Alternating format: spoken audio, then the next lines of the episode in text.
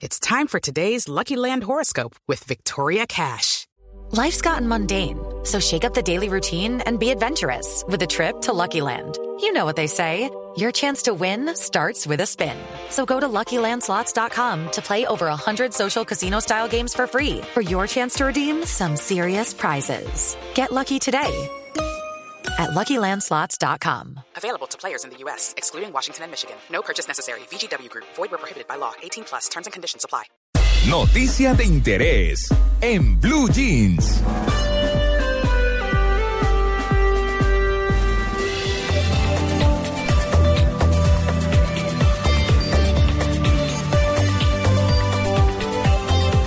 Bueno, muy bien. Eh, desde hace unos días hemos venido hablando de una publicación interesante en la que se habla del hombre biónico. Entonces sacaron en los noticieros y lo publicaron eh, un hombre que hasta se le ven tripas y cómo funciona el cuerpo y que y tiene, pues, eh, le pusieron unas facciones muy lindas y se puede mover. Bueno, puede ser casi un ser humano sin tener el alma, Tito, ¿no? Pero bueno, para, digamos, para ir como, como de otra forma con el tema es hasta dónde hoy la tecnología permite que una persona tenga partes biónicas. Es decir, ¿se acuerda del hombre increíble y de la mujer Claro. biónica y que arrancaban y corrían en no sé cuánto? Y bueno, ¿hasta dónde es eso posible? Vamos a hablar con Luis Eduardo Rodríguez Cheu, él es director del programa de Ingeniería Biomédica, Escuela Colombiana Julio Garavito. Don Luis Eduardo, buenos días. Muy buenos días para todos, ¿cómo están? Bien, bueno, ¿hasta dónde puede ser un hombre biónico? Sí, eh, digamos que existen eh, partes del cuerpo humano que se pueden reemplazar, pueden sustituir con, con piezas electromecánicas y con tecnología avanzada de electrónica, pero hay otras efectivamente que todavía no hemos podido conseguir eh, ese funcionamiento, esa eh, aglomeración de estructura celular funcionando de alguna forma que es imposible reemplazar. Hablamos del, cer- del cerebro humano, sí, pero piezas como brazos, piernas son fáciles de reemplazar. Sus sustitucionalmente funcionan perfecta como si fueran eh, justamente como la del robot Rex, que funcionan tan similar como la que tenemos exactamente en nuestro cuerpo. Claro, eh, ¿cuál ha sido eh, la parte o, qué hace que sea más difícil? Porque uno escucha, por ejemplo, personas que tienen operaciones a corazón abierto, que tienen una válvula, eh, pues de mentiras, digamos, por decirlo de alguna forma. No, pero esto a Tito se le prendió el hombre biónico.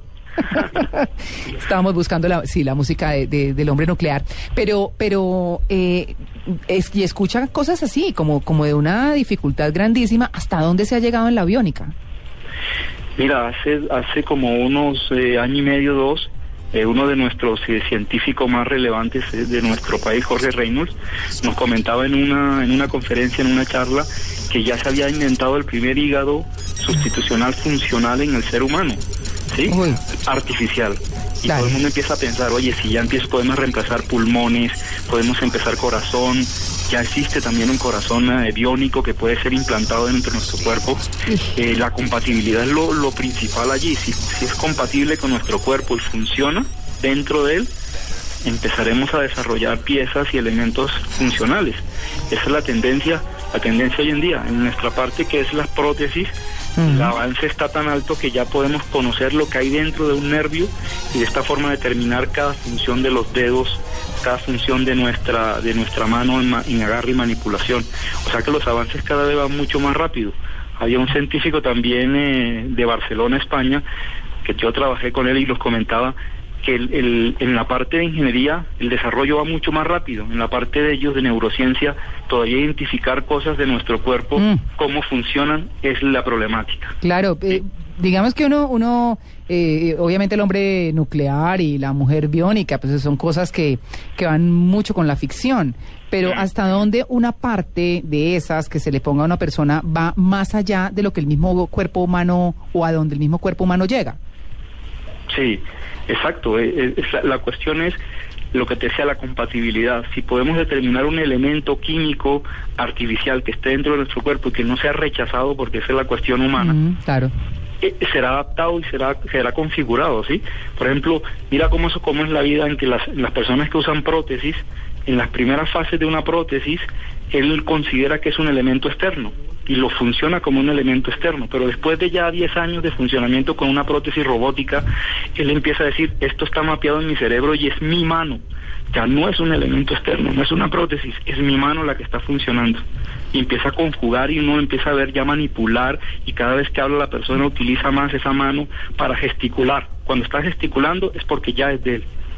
Recordemos lo de Pistorius, Sí. que esta semana fue noticia por otro tema, pero este señor que, si no estoy mal, nació sin, o, o que nació con problemas en sus piernas Sí. y le fueron adaptadas unas piernas biónicas Sí, prácticamente. Y corre con ellas, ¿no? O corrió, pues. Corrió ya- en los Juegos Olímpicos. Ahora está sí. corriendo para la cárcel. Sí, más o menos. Sí.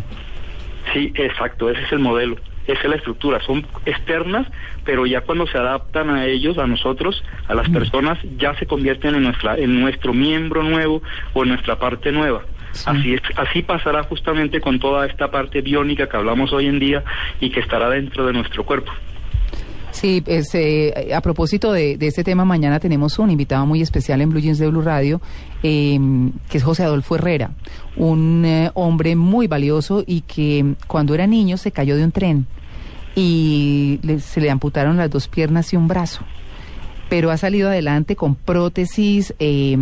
Es, es un hombre realmente maravilloso y mañana lo vamos a tener a propósito de este tema. Hoy quisimos abordar desde el punto de vista científico, mañana vamos a abordar desde el punto de vista humano. 7 y 40, muchas gracias a don Luis Eduardo Rodríguez, director del programa de Ingeniería Biomédica de la Escuela Colombiana Julio Garavito. Que tenga un feliz día. Muchas gracias a ustedes por esta oportunidad. Gracias, hasta luego.